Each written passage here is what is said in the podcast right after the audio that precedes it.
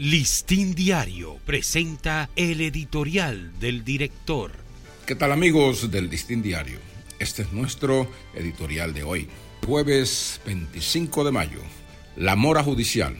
Un cáncer que hizo metástasis. El cáncer que degrada el sistema penitenciario dominicano es la mora judicial. Es decir, la tardanza de los tribunales para fallar los expedientes en tiempo oportuno.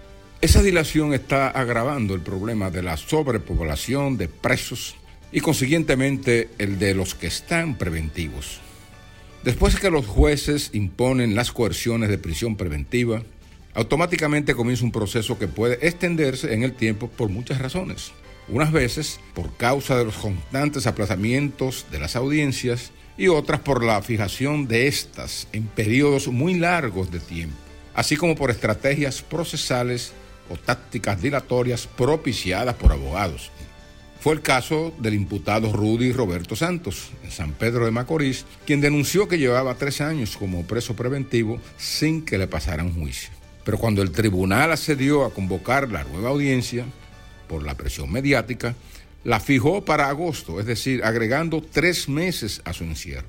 En aras de la objetividad, es posible considerar que la fijación de audiencias para fechas muy distantes en el tiempo se deba a la carga laboral de los jueces.